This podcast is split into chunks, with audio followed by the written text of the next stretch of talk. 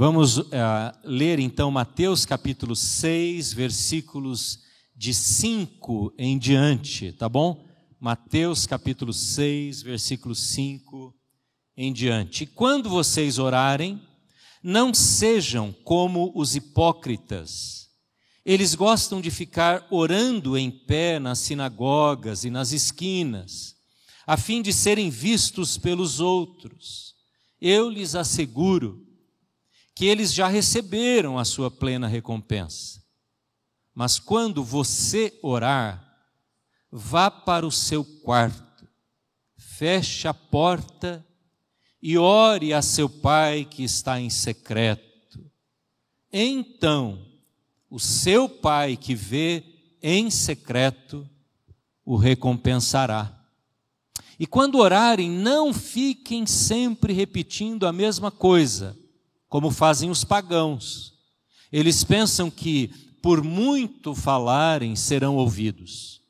Não sejam iguais a eles, porque o seu Pai sabe do que vocês precisam, antes mesmo de o pedirem. Vocês orem assim. Você pode ler em voz alta comigo? Você que está em casa, leia também. Pai nosso que estás nos céus, santificado seja o teu nome venha o teu reino, seja feita a tua vontade, assim na terra como no céu. Dá-nos hoje e perdoa as nossas dívidas, assim como perdoamos aos nossos devedores. E não nos deixes cair em tentação, mas livra-nos do mal, porque teu é o reino, o poder e a glória para sempre. Amém. Veja, Jesus não está dizendo se você orar, como ele sabia que fazia parte da cultura religiosa. Aqueles discípulos aprenderam a orar quando criança. Ele não diz se vocês orarem, mas ele diz quando vocês orarem. Já pressupondo a prática, o exercício da oração. Jesus está afirmando que ele conhecia a vida dos seus discípulos, a vida aqueles que estavam seguindo e que era notória a prática, era visível a prática, era permanente a oração na vida daquelas pessoas. Portanto, ele diz: quando vocês orarem. E eu digo a você, quando você orar, porque eu sei que você ora. E eu não estou aqui preocupado nesta noite em dizer, olha, você precisa orar pelo menos tantos minutos por dia. Essa não é a questão hoje. Quem sabe a gente vai falar disso depois. Mas o que eu quero dizer a você hoje, e o título da mensagem hoje, é que nós temos perigos e temos certezas quando oramos. E eu sei que você que ora, eu sei que você ora, ou muito ou pouco, você ora, você tem alguns perigos, eu tenho alguns perigos. E eu luto com esses perigos. E lendo e meditando nesse texto já há algumas semanas, eu pens fiquei pensando para mim mesmo, Senhor, como eu quero me afastar desses perigos, desses atalhos, dessas, desses riscos que eu tenho na oração. E eu quero alertar você, pedir a você que tome posse, tome conta, tome verdade desses perigos, para que a sua e a nossa oração sejam de fato uma experiência da presença de Deus, um sinal vivo da nossa comunhão, do nosso relacionamento com Ele. Assim também você em sua casa. Em primeiro lugar, Jesus fala do perigo da motivação. Veja aí na sua Bíblia, por favor, mantenha, nós vamos ver quase que palavra por palavra aqui. Ele está dizendo no início já da sua orientação, não na oração propriamente dito, mas na orientação, versículo 5, ele diz assim: Quando vocês orarem, não sejam ou não façam. Veja o perigo. Alguém que ore não pode orar desta maneira. Qual é a maneira? O que, que é não pode ou não deve ser feito? Ele diz assim: não sejam como os hipócritas. Eles gostam de ficar orando em pé na sinagoga, nas esquinas, a fim de serem vistos pelos outros. Eu lhes asseguro que eles já receberam a sua recompensa. Se eu perguntar aqui para vocês, ou você que está em casa, você gosta ou gostaria de ser chamado aqui agora, pegar esse microfone e orar em voz alta, em público? Você gostaria? Provavelmente, uma minoria iria levantar a mão se eu pedisse para levantar a mão. Então, nós podemos dizer por isso que estamos longe deste perigo dos hipócritas, porque Jesus está dizendo que os hipócritas que ele está mencionando aqui eram aqueles homens, aquelas pessoas que gostavam de orar para serem vistos pelos outros. A gente foge disso, não foge? Especialmente na oração. Se eu chamar alguém aqui aleatoriamente, você pode até vir, mas você vai ficar pensando: nossa, mas que bronca do pastor Evandro, porque ele fez isso comigo hoje. Esse não é o nosso problema. A motivação daqueles que oravam nos cantos das praças, na sinagoga, e queriam que todos os vissem orando, era para que eles fossem honrados espiritualmente, porque eles queriam manifestar, queriam mostrar uma espiritualidade elevada, mais acima do comum. E usavam palavras difíceis, rebuscadas. Esse não é, provavelmente, o nosso problema. Mas o nosso problema de motivação é o mesmo. A raiz das razões, das motivações para orar, e aqui nós temos um risco, que é orar conforme a nossa conveniência e necessidade. Eu não sei de você, mas há muitas pessoas que crescem no movimento de oração quando estão com problemas. Não é o seu caso?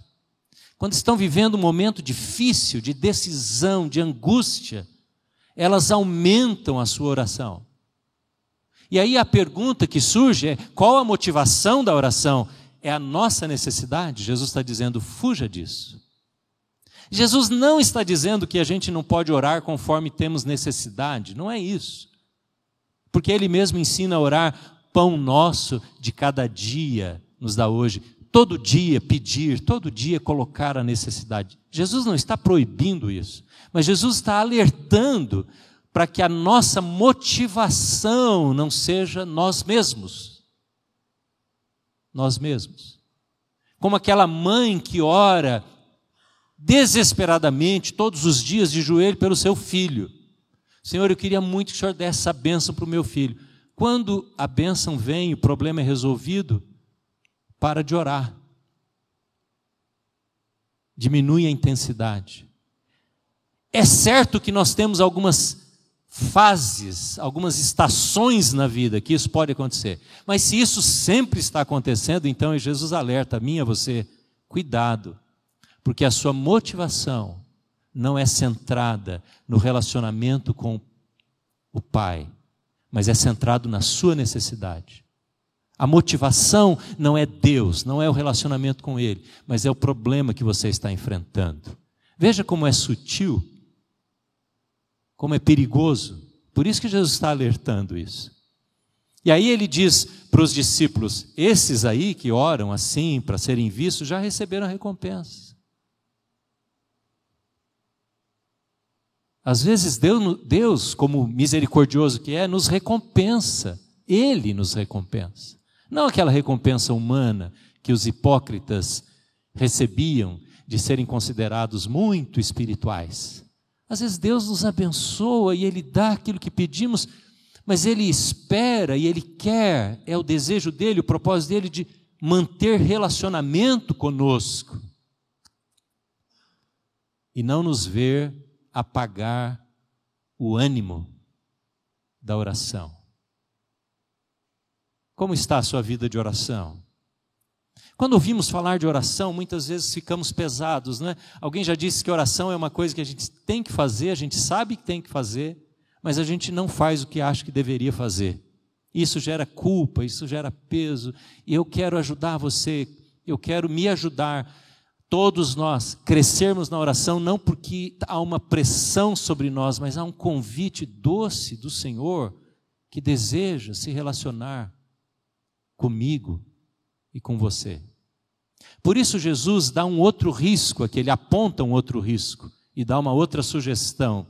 Ele diz assim: você, ao invés de fazer essa oração com a motivação errada, como dos hipócritas, que queriam ficar famosos, faz o seguinte: entra no seu quarto. E aqui há um risco presente, eu vou falar um pouquinho mais sobre ele, que é o risco da familiaridade, é o risco da formalidade. Quando a oração passa a ser palavra vazia, oca, é tão comum, é tão comum, que passa a ser apenas cumprir uma formalidade. Nós temos algumas regras em casa. Nós não comemos sem orar. Que Jesus, quando ia comer ou dar o pão aos discípulos, ele orava. Então a gente ora em casa. Nós assentamos na mesa, não tem televisão na, no lugar de refeição, é, celular desligado e nós oramos juntos. Uma oração breve, de gratidão a Deus.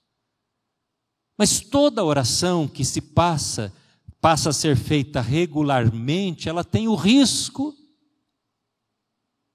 de ser apenas uma coisa formal, para cumprir uma regra, cumprir uma regra, cumprir um protocolo, cumprir uma ordem, aliviar a consciência. E nós vamos fugir disso. Por isso, Jesus está recomendando: ao invés de você correr este risco, faça o seguinte: entra no teu quarto e ora em secreto. Desenvolva um tempo de oração entre você e Deus.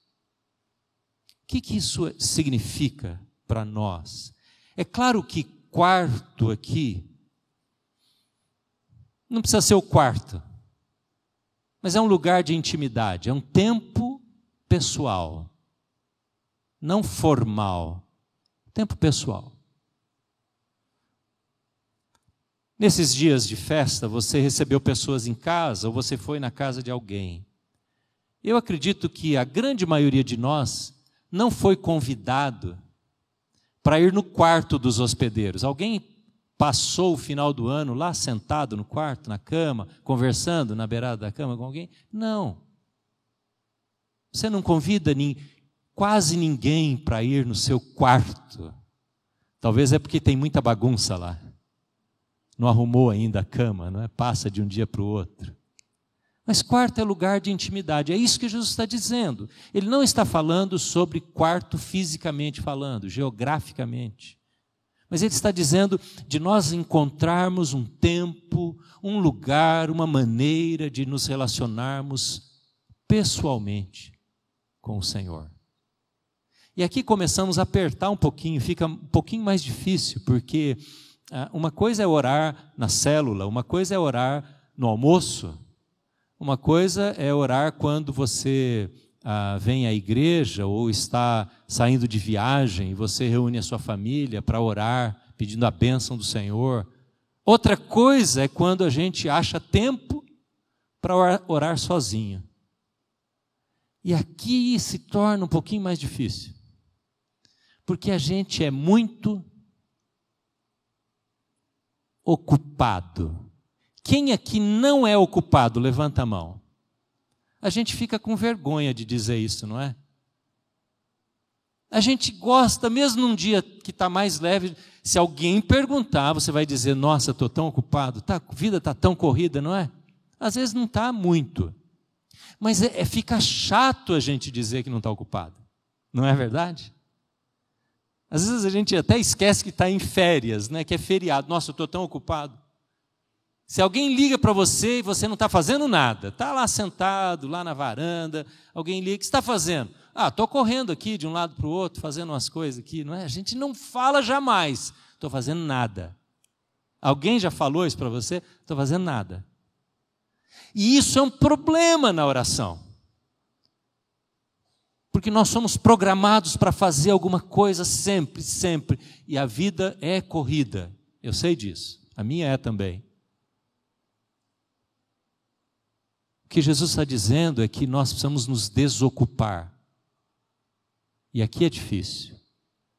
Para entrar no quarto, para entrar no ambiente de encontro, para entrar no ambiente de conversa. E ele diz: entra no teu quarto e o teu pai que vem secreto encontrará com você. Esse é o encontro de Deus conosco. Quando foi a última vez que você conseguiu entrar no quarto? Esse quarto pode ser o banheiro, pode ser o quintal, pode ser em qualquer outro lugar. E você reservar tempo para, em secreto, encontrar-se com o Pai.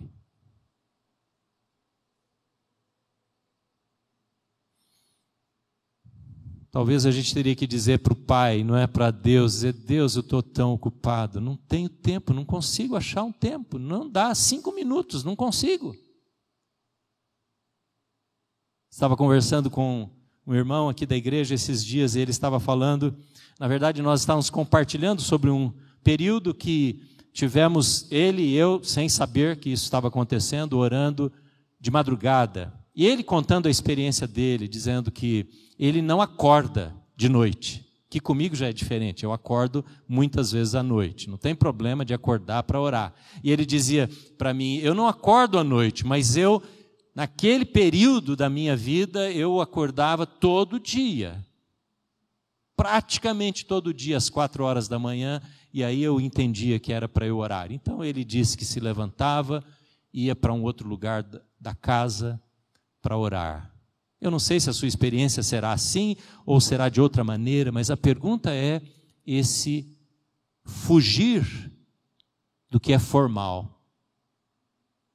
Talvez para muitos aqui, e aqui eu jogo um alerta, uma luz piscando vermelho para nós, talvez para muitos de nós, a oração se resume ao templo. A vir aqui orar, participar do culto, ou alguma reunião formal que você participa de oração, pode ser, pode ser ah, da sua célula ou aqui na igreja em algum grupo de oração, a gente sempre está precisando que alguém nos conduza na oração, porque não há essa intimidade de relacionamento com o Senhor. É isso que Jesus está ensinando os discípulos. Um outro perigo que Jesus aponta aqui são palavras vazias. Veja aí no versículo 7 na sua Bíblia se tem alguma coisa parecida com palavras vazias. Ele diz assim: aqui na minha Bíblia está da seguinte maneira: quando orarem, não fiquem, não fiquem, sempre repetindo a mesma coisa, como fazem os pagãos. Eles pensam que, por muito falarem, serão ouvidos. Gente, o que que Jesus estava falando aqui? O que significa isso? Não façam como os pagãos. Ele chama de hipócritas. E agora ele está dizendo sobre as mesmas pessoas, ele não está mudando de grupo de pessoas que ele está apontando. Ele está dizendo: essas pessoas que oram, estão orando que nem pagão.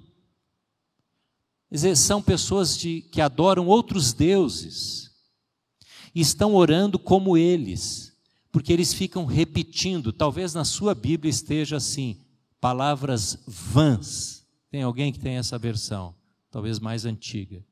Na minha Bíblia diz palavras vazias, repetições, porque acham que por muito falarem serão ouvidos. Você já deve ter visto em documentário ou num filme os judeus ortodoxos, religiosos, quando vão perante aquele pedaço do muro do templo, que é um pedaço bem pequeno do muro, eles se curvam e ficam fazendo aqueles movimentos repetidos, não é? De abaixar as suas cabeças e colocar ali as suas orações colocando as mãos ali, repetindo palavras, repetindo palavras. A repetição de muitas frases Essa é a prática do judaísmo lá naquele lugar especialmente. Jesus está olhando para essas pessoas e dizem, está dizendo: olha, essas palavras não têm significado para o Pai. Não é porque elas são repetidas. Jesus não está falando que você não pode repetir uma oração, não é isso. Mas, pastor, como é que é isso então? Olha, quando Jesus ensina aqui sobre o pão, ele não diz o pão nosso de cada dia nos dá hoje. Então amanhã você vai orar o quê? O mesmo pedido. Senhor, abençoa o meu trabalho e me dá o pão de cada dia. Depois de amanhã nós vamos orar a mesma coisa. Pode mudar a palavra um pouquinho, mas o significado é o mesmo. Jesus está dizendo para orar sempre. Então ele não está falando que nós não podemos repetir uma oração. Não é isso. Podemos ter sete semanas de oração por um assunto, um mês de oração por um assunto, pelo mesmo assunto. Não é isso que Jesus está condenando. Jesus está condenando palavras ocas, palavras que não saem de um coração que confia. Não sai de relacionamento, é como se você ligasse aquela voz que tem lá no aplicativo que te ensina a chegar na casa de alguém ou num determinado lugar, sabe? Aquele GPS. E você programasse aquela voz toda uh, computadorizada, toda mecânica, sintética, para dizer para sua esposa para o seu filhinho: Eu te amo. Você ia fazer isso? Ninguém aceitaria uma coisa dessa uma voz que sai de um equipamento para poder dizer eu te amo. O que Jesus está dizendo é que há um risco muito grande da gente usar palavras sem entender o significado, sem viver o significado. É como a esposa que diz para o marido: Nossa, faz tanto tempo que você, você não diz que me ama. Aí ele olha para Tá bom, eu te amo. Que esposa que se contenta com isso? Falta vida, falta coração, não é? É isso que Jesus está dizendo. Quando eu chego diante de Deus e digo Senhor, aí Deus olha, opa, peraí, Senhor? Como assim? Você está me desobedecendo nisso e naquilo? Como é que você está me chamando de Senhor? Essas palavras que são vazias, porque não tem coração, não tem alma, Jesus não está proibindo repetição. Até a repetição da oração do Pai Nosso, nós fizemos agora aqui, não é? Quem vem ah, de tempos mais antigos na igreja, ou se você vem de origem católica, a repetição é muito constante, não é? Ou era muito constante. Hoje nem tanto. Jesus não está proibindo isso. Você pode orar as orações dos salmos sempre, repeti-las. Não há problema nisso. Na igreja anglicana, quando surgiu o livro das orações, 1600 e alguma coisa, houve um grupo que dizia: não podemos orar orações escritas por outra pessoa. Então eles combinaram que, se aquela oração era escrita por alguém piedoso, alguém fervoroso na fé, alguém respeitado pela igreja, que havia escrito a oração, então pode fazer, porque vem de um coração honesto diante de Deus. Mas nós podemos pegar qualquer oração e torná-la insípida, sem sabor, sem vida. É isso que Jesus está dizendo. Não faça isso. Fuja disso. Porque isso não é gente que está tendo relacionamento com o Pai. Está longe de ser um relacionamento com o Pai.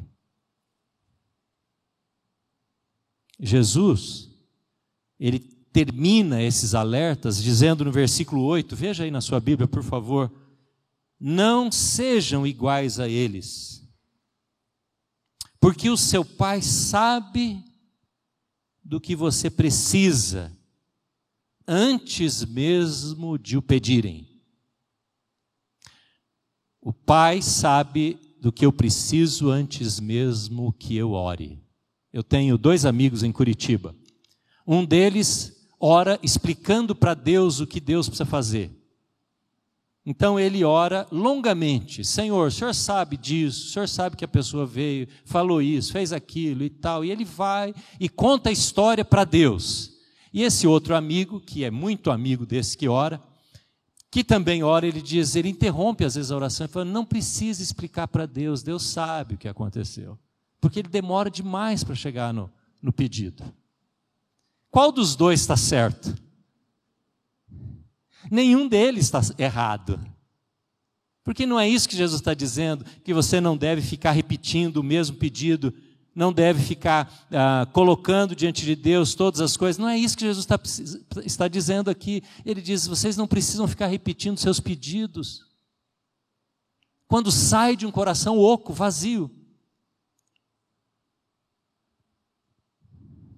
A palavra que está aqui descrita nesse versículo 8, quando ele diz, ele diz aqui, porque eles acham que pelo muito falar, ou, antes, ou desculpa, é, seu pai sabe do que vocês precisam antes mesmo, antes mesmo de o pedirem, é a palavra que dá origem à ansiedade.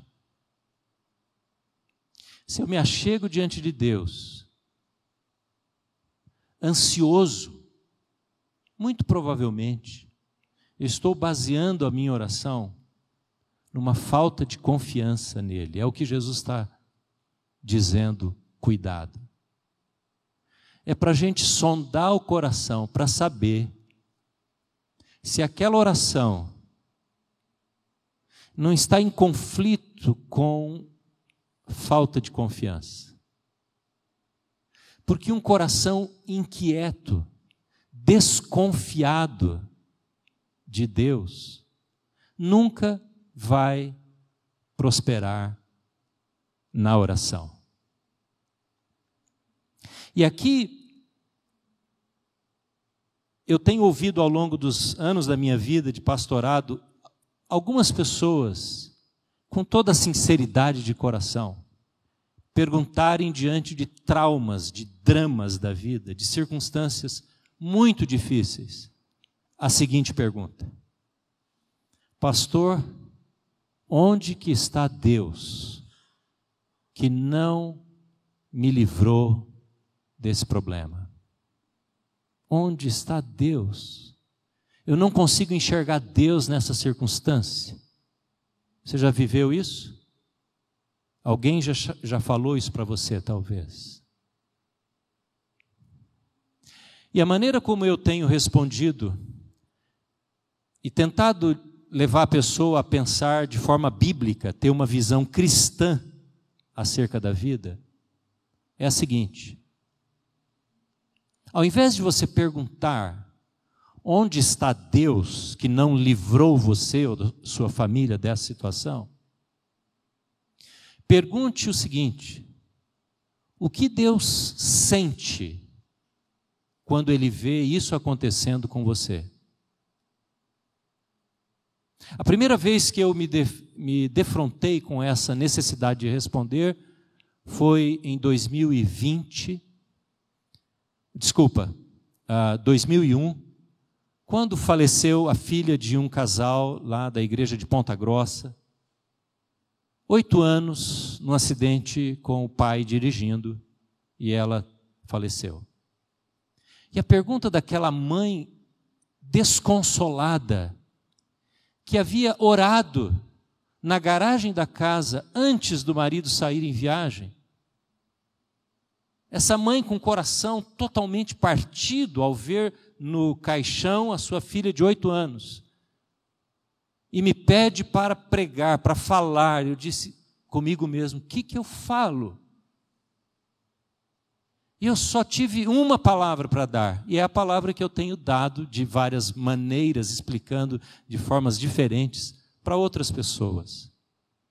Assim como você está chorando, e eu estou chorando, e nós todos, e a igreja toda estava em pranto, em choro de tristeza por ver aquela menina morta ali no caixão, Deus está chorando. Porque Deus olha essa desgraça de uma estrada que estava defeituosa e que faz com que aquele carro bata com violência no guarda-reio de concreto e a criança morra ali naquele momento, Deus olha para isso e vê a desgraça, a dor daquela pessoa, daquela família e daquela criança morta que era para estar tá vivendo até hoje, e ele chora, assim como Jesus chorou na entrada de Jerusalém, quando ele viu a incredulidade daquela cidade e viu e anteviu a destruição que ela iria ter e que de fato teve no ano 70, Jesus chora. Um dos momentos que João descreve um choro alto de Jesus, um choro incontido de Jesus. Esse é o sentimento de Jesus quando ele vê essas situações.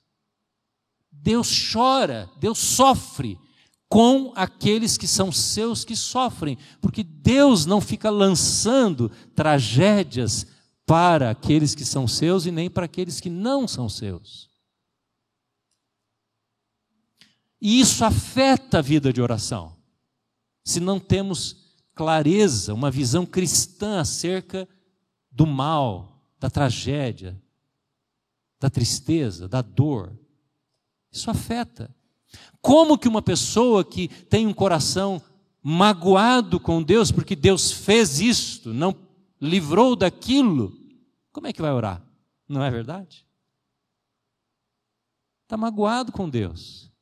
Então precisa tratar essa mágoa, precisa entender da perspectiva cristã os eventos da vida. Porque Deus se angustia com a dor, com a morte, com o sofrimento. Deus sofre. Esse é o Deus que sofre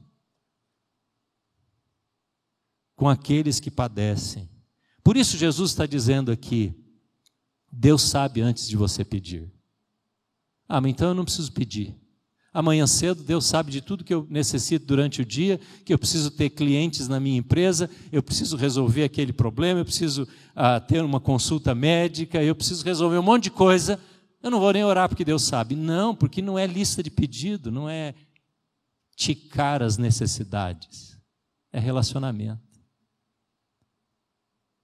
Depois de Jesus dar esses alertas todos, aí ele então começa a orar.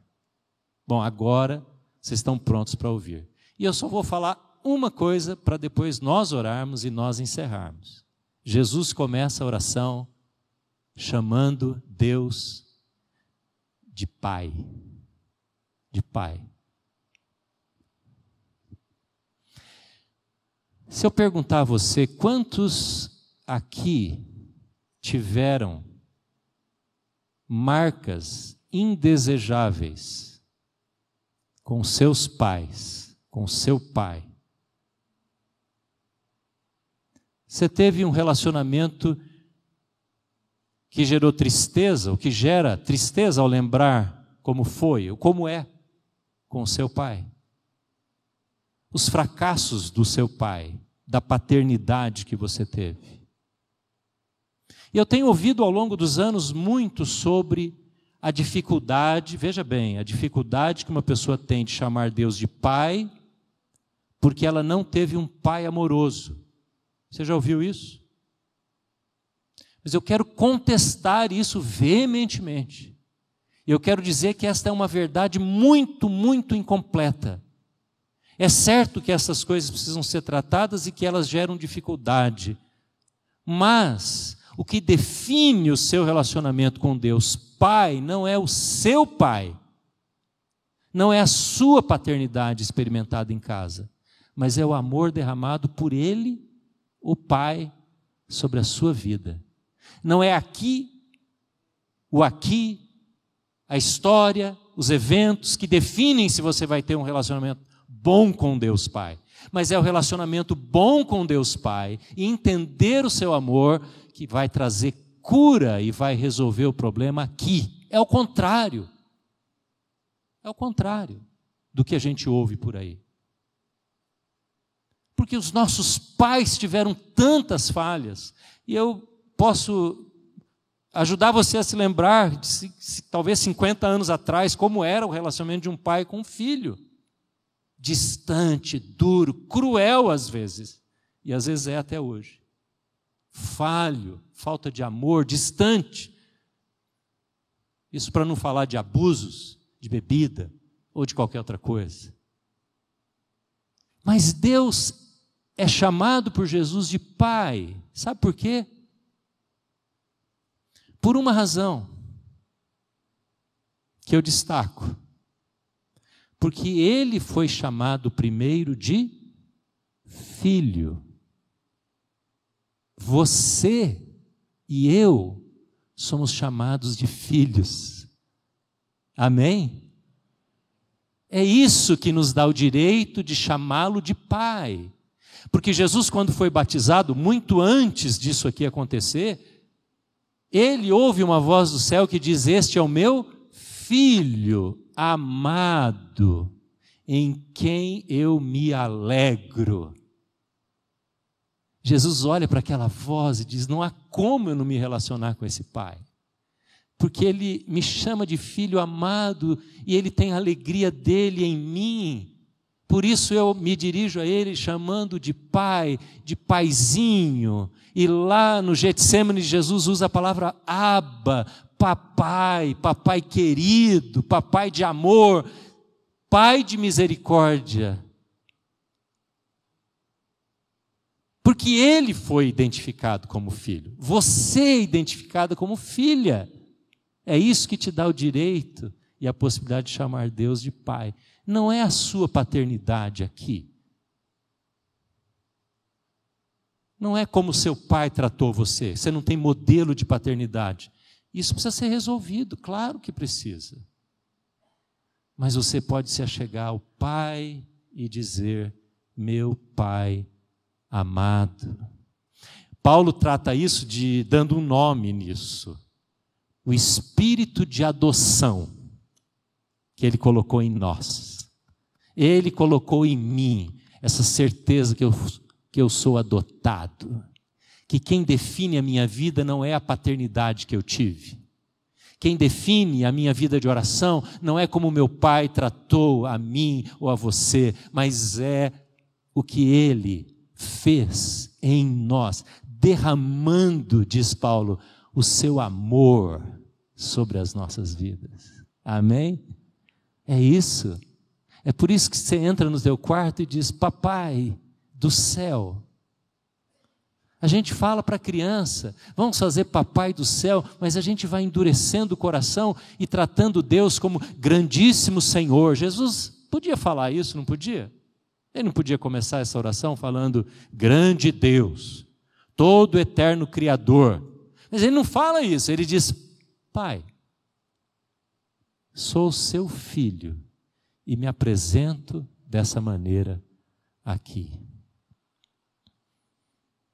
Os muçulmanos têm 99 nomes para Deus. Eles usam Alá. E aí colocam uma outra palavra na frente. Alá o grande, Alá o suficiente, Alá o todo-poderoso. Mas nunca não existe o centésimo nome que poderia ser Alá, o Pai. Porque é um insulto chamar Deus de Pai no mundo muçulmano. Mas Jesus quebra o protocolo e no Antigo Testamento também não chamava Deus de Pai. A única duas ou três vezes que aparece a palavra Pai para Deus é como se Deus fosse o pai de uma tribo de um povo, pai de Israel, por exemplo, entende? Como chefe. Não é pai na relação com filho. Nunca foi usado isso. Só Jesus, porque ele é o filho amado. Amém? Quero convidar você a fazer isso hoje. Nós precisamos é, mudar, nós precisamos dar uma, uma guinada na nossa maneira de orar. Precisamos fugir dos chavões de oração. Se você ainda não sabe, use as palavras, as orações da Bíblia, use o Pai Nosso. Mas deixe que o Espírito Santo produza vida, não vazio. Vida verdadeira, que sai do seu coração. João, que aprendeu a orar com Jesus, ele disse assim: que nós temos o direito, Deus nos deu o direito de sermos chamados filhos de Deus. E aqui eu quero dizer: se alguém aqui hoje, aqui ou em casa, que não tem ainda a experiência de se tornar filho de Deus, isto é, reconhecendo Jesus como seu Salvador, o Deus da sua vida, e através de Jesus se tornar filho, você vai orar como pagão a vida toda. Fuja disso. Você pode ter palavras lindas, mas você não tem filiação. Você tem que primeiro entregar a sua vida a Jesus, para depois experimentar vida de oração. Somos filhos e filhos amados. O que Deus permitiu acontecer na sua vida, na minha vida, na história, no passado, gerou dor no próprio coração de Deus e gera se você continua sofrendo ainda. É esse Deus cheio de misericórdia, esse Pai que conhece, é perante Ele que nós nos aproximamos. Amém?